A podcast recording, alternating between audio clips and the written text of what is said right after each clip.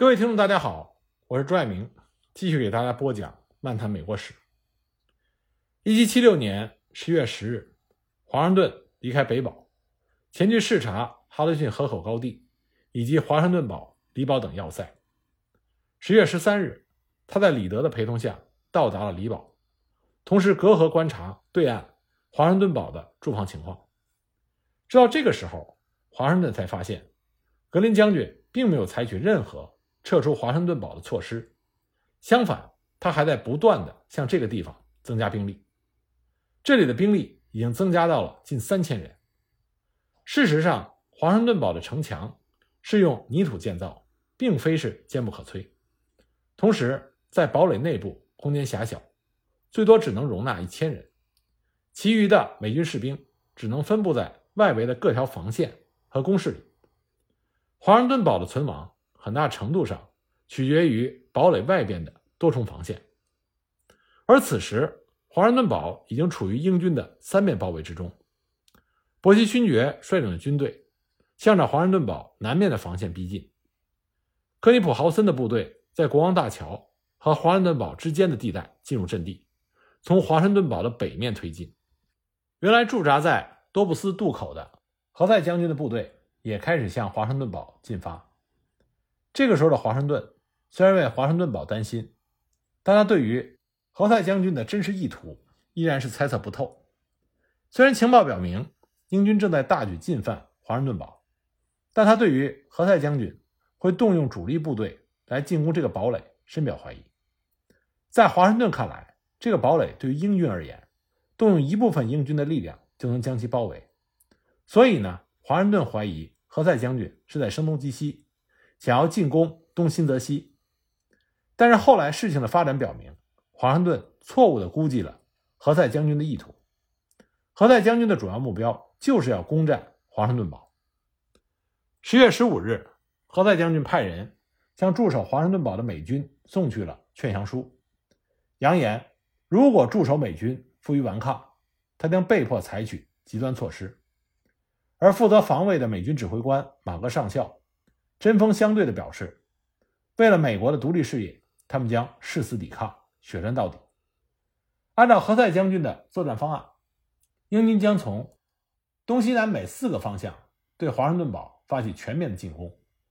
第一路。由驻扎在国王大桥附近的尼克普豪森指挥，负责攻击华盛顿堡的北面。第二路由马修准将指挥，他们要在军舰的掩护下渡过哈莱姆河，攻击华盛顿堡的东面。第三路是佯攻，目的在于转移美军的注意力。他们将顺哈莱姆河呢而下，从华盛顿堡防线的西侧发起进攻。第四路则是由伯希勋爵率领。从华盛顿堡的南面发起攻击。十六日的中午时分，在隆隆的炮声和步枪的急速射击声中，英军对华盛顿堡发起了总攻。尽管驻守的美军浴血奋战，奋勇杀敌，并且一度重创了英军，但是由于装备悬殊，寡不敌众，最后在四面受敌的情况下，外围防线上的美军全部退守到华盛顿堡之中。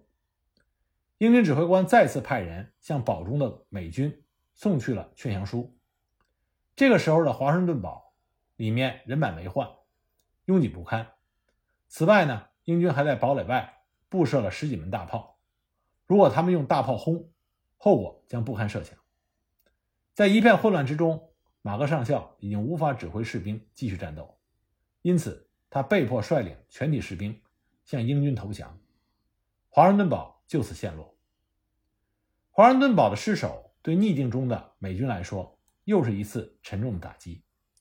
在这次战斗中，美军不仅损失了两千多人，还失去了大批的军用物资和粮草。战后，很多人把这次失败归咎于华盛顿的当断不断，以至于丧失了撤退的大好时机。李将军就曾经在他写给华盛顿的信中抱怨说：“你为什么不按自己的判断从华盛顿堡及时撤军？”而选择听从判断里不如你的人的意见呢？就连华盛顿的副官提尔曼上校也在一封信中指出，这次战斗如果将军按照自己的意见行事的话，我们原本可以及时撤军，并把一个废弃的堡垒丢给英军，让何塞将军颜面无存。但因为格林将军言之做作地说，我军可以随时在李堡大炮的掩护下撤出，因而才造成了这次战斗重大的挫折。就连华盛顿自己也对这次战斗的失利追悔莫及。他在给他的兄弟奥古斯丁的信中写道：“我对华盛顿堡的陷落深感自责。这次战斗，我们不仅损失了两千名可敬可爱的士兵，而且损失了大批的军事物资和一批精良的武器。更使我懊恼的是，在英军军舰已经突破这座堡垒的限制，在哈德逊河自由通行的时候，我们仍然在死守此堡，这是违背我的意愿的。之后，在英军最后一批军舰通过的时候，我也曾建议负责防卫堡垒的总指挥格林将军撤出此地，但由于我只是请他见机行事，并没有下达绝对的命令，而他的判断又与我相左，因此这一指示被拖延，这使我十分的难过。自1776年下半年以来，华盛顿率领的美军部队连吃败仗，节节败退。八月份的长岛战役，美军损兵折将，被迫退守纽约。九月到十月期间。美军又在英军的步步紧逼之下，被迫从纽约撤出，一路向北撤到纽约州境内。进入十一月之后，华盛顿堡又被英军攻陷，美军损失惨重。一系列的失败和挫折，使美军的官兵情绪低落，意志消沉。北美严寒冬天的临近，更使得本就缺吃少穿的美军困苦不堪。士兵们纷纷找到各种借口，开小差，弃美军部队而去。美国的独立事业因此陷入到十分危险的境地。面对强大英军的步步紧逼和美军部队的节节败退，别说是美军士兵心灰意冷，就连华盛顿本人也时常感到灰心失望、前途渺茫。但是，尽管因为指挥失误而屡屡的遭人非议，华盛顿仍然以极大的勇气和坚韧的毅力，克服重重困难，率领着美军继续战斗。正是靠着他这种。生命不息、战斗不止的顽强拼搏精神，美国的独立战争才能够度过重重的难关，转败为胜。华盛顿堡失陷之后，华盛顿下令尽快撤走李堡的全部弹药和剩下的军需物资。但最新的情报却说，这个时候英军已经渡过了哈勒逊河，打算从哈勒逊河到哈肯萨克河形成包围圈，把美国全部的守军围困在这两条河流之间。此时，除了放弃李堡之外，再没有其他补救的办法。但是，由于撤退工作十分紧急，又缺乏马匹和车辆，大量的行李、储备物资和军粮，以及大多数的大炮被迫放弃。情报的确是十分准确，英军的部分军队当晚就开进了美军放弃的李堡。华盛顿率领部队撤退到哈肯萨克的时候，军队的人数已经不到三千人。而且由于战争失利，战士的士气低沉。为了避免被围困在两河之间，华盛顿再次下令部队的主力撤退到纽瓦克附近，只留下三个团守卫哈肯萨克河的各条通道，并且担任掩护部队的任务。而此时的英军却占尽了天时地利，人员充足，物资丰富。由于形势极端的困难，华盛顿只能是四处求援。他请求新泽西州的州长威廉·利文斯顿派出新泽西州的部分民兵，请求大陆会议和地方当局给予支援。而华盛顿最大的希望则寄托在李将军的身上。撤退的当天，华盛顿的副官格雷森上校奉华盛顿之命给李将军写信，希望他能把指挥的军队转移到哈德逊河这一边来待命。华盛顿在第二天，也就是十一月二十一日。也亲自给李将军写信，希望他能前来增援，希望两支主力能够尽快的会合。华盛顿还告知李将军要十分的小心，选择一条安全的路线前来，因为他得知英军正在采取措施准备截击。华盛顿所率领的疲惫之师这时候的情况非常危险，但他热切盼望的李将军的增援部队却迟迟未到，因此有将领主张将部队转移到莫里斯城去。华盛顿思量再三，仍然希望能够先在拉里坦河畔的布伦瑞克进行抵抗，尽全力阻止英军渡过达拉维尔河。因此，部队继续向布伦瑞克撤退。后来，由于新泽西州议会出现问题，华盛顿没能从新泽西州议会获得援助，而莫塞尔将军从机动部队调来的士兵服务期将满，几乎没有人愿意留下。但即便如此，华盛顿仍然抱有一线的希望，他希望能够得到增援。直到十二月一日，在华盛顿多方求援都没有能够获得帮助，而英军的前锋部队已经出现在拉里坦河对岸的时候，华盛顿这才不得不下令炸毁了靠近市镇的大桥，阻止英军的追击，并且继续撤退。就这样，华盛顿希望在拉里坦河岸对英军进行抵抗计划落空了。其实，当时任大陆军副总司令的李将军，自始至终。都没有打算前来与华盛顿会合，他总是找出一些理由来搪塞华盛顿，说什么有情报说英军的轻骑部队有所暴露，给了他们提供了歼灭英军十分有利的机会，因此他要活捉轻骑部队的首领罗杰斯，并说如果出击成功，耽搁两天也是值得。实际上，李将军根本不愿意服从华盛顿作为总司令的命令。从李将军写给马萨诸塞州议会。詹姆斯·包登的信中，我们就可以看出其中的缘由。李将军认为华盛顿性格优柔寡断，这才使得华盛顿堡失守，而优柔寡断会葬送美国自由的美好前程。促使李将军产生这一想法的，还有华盛顿的密友李德上校。李德也曾经在这个期间写信给李将军，指出华盛顿性格优柔寡断，以致遭到惨败。而一个优柔寡断的将军。对一个军队来说是最大的不幸。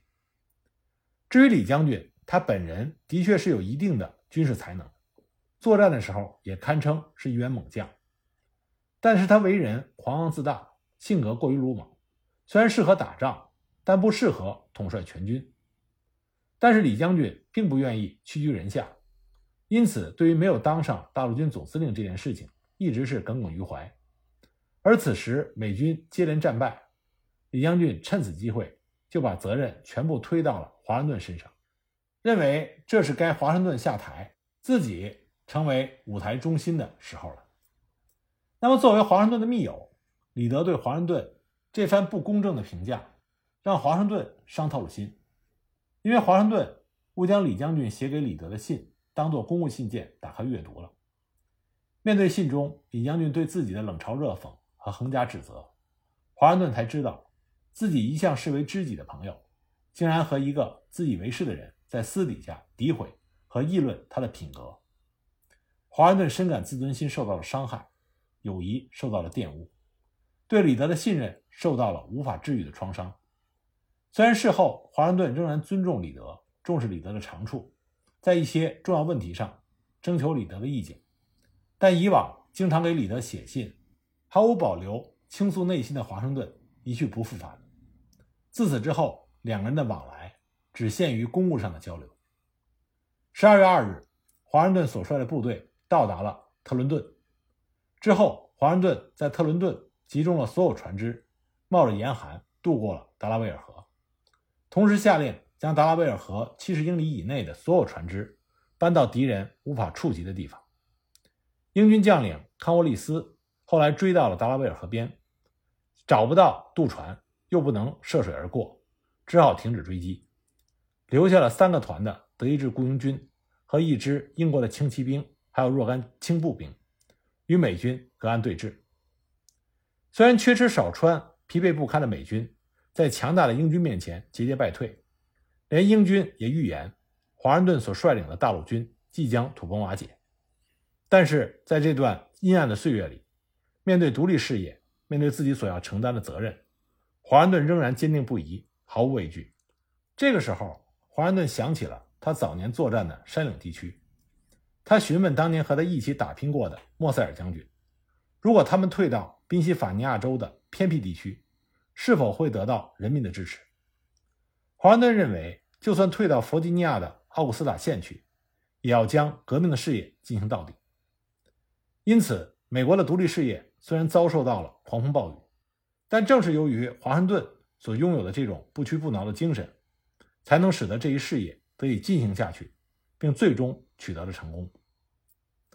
尽管华盛顿一再的下令，甚至是恳求李将军火速的前来增援，但李将军一直是故意的拖延步伐。十月三十日，他在给华盛顿的复信中推脱自己快速增援有困难。虽然他计划捕捉罗杰斯的计划失败，但他的部队却因延迟出发得到了很好的补充。他预计进入到东新泽西的时候，他将拥有四千名优秀的士兵。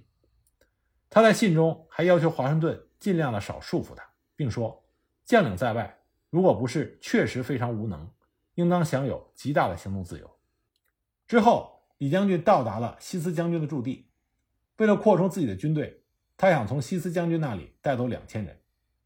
但是西斯将军的部队是专门留下来守卫高地的前哨阵地和通道的，这些阵地和通道极其重要，是万万不能丢失的。华盛顿也亲自下令。不能调动此地的驻军，因此西斯将军就拒绝了李将军的要求。但李将军执意以上级的身份下令带走西斯将军的两个团，西斯将军无奈只能同意，但是要求李将军写下字据，证明李将军在这个驻地行使了指挥权。但到了第二天，李将军突然改变了主意，决定不带走这两个团了。西斯将军曾经回忆说：“李将军的行事让人非常难以理解。”脾气又相当的固执，很少能够容忍别人对他的反对意见。直到十二月四日，李将军才渡过了哈德逊河。面对急需增援的华盛顿，他仍然是不慌不忙，缓慢前行。在此期间，由于英军在布伦瑞克按兵不动，已经撤退到特伦顿的华盛顿，则趁机将军队的军需物资和行李运送到了达拉维尔河的对面。之后呢？在得到了米弗林将军带来的一千五百名民兵的增援之后，华盛顿立即亲自带兵前去增援留守在普林斯顿的斯特林勋爵。行军的途中，华盛顿收到了格林将军的来信，告知华盛顿李将军尾随在英军的后面。但格林认为这并不是明智的做法，李将军应该按照总的作战计划行动，这样才有利于整个的战事。可是李将军一直认为。自己是军事天才，不会轻易的听从别人的指令。康沃利斯知道华盛顿的窘况，也知道李将军离自己有多远，因此实力强大的他迅速逼近普林斯顿。斯特林勋爵为了避免被包围，率领了两个旅前往特伦顿。得知消息的华盛顿也立即返回了特伦顿，并且迅速的组织军队渡过了达拉维尔河。之后，华盛顿把部队。部署在各个渡口的对岸，准备随时抵抗渡河的英军。其实当时华盛顿的后卫部队刚刚过河，康沃利斯率领的英军部队就赶到了。他们想找到船只，立即组织追击。但此时华盛顿已经命令将沿河上下七十英里之内的船只全部都停在了河对岸。康沃里斯只能停止追击，并且希望不久之后能从冰面上渡河，对美军。发起进攻。